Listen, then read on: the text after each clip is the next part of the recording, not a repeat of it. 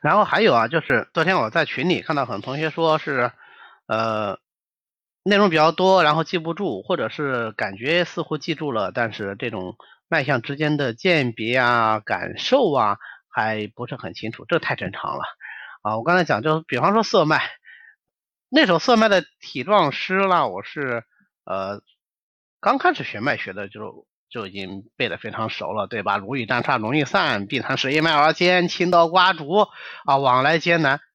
但是真正体会到，反正我是花了十年左右的时间，我应该是差不多临阵十年左右，我才清晰的能够摸出来色脉。那可能我的资质差一些，各位资质好一些，那我想也不至于一晚上就学会吧。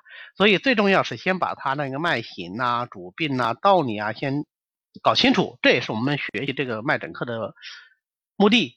然后呢，呃，再去多体会，多体会，多体会啊！就强调这个，肯定是需要一个相当长的体会过程，才能够把它学得会。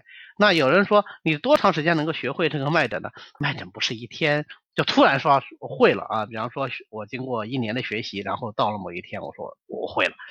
到现在为止，我也不敢说我就掌握了脉诊，对吧？它是一个渐进的学习的过程。但是，就像我刚才。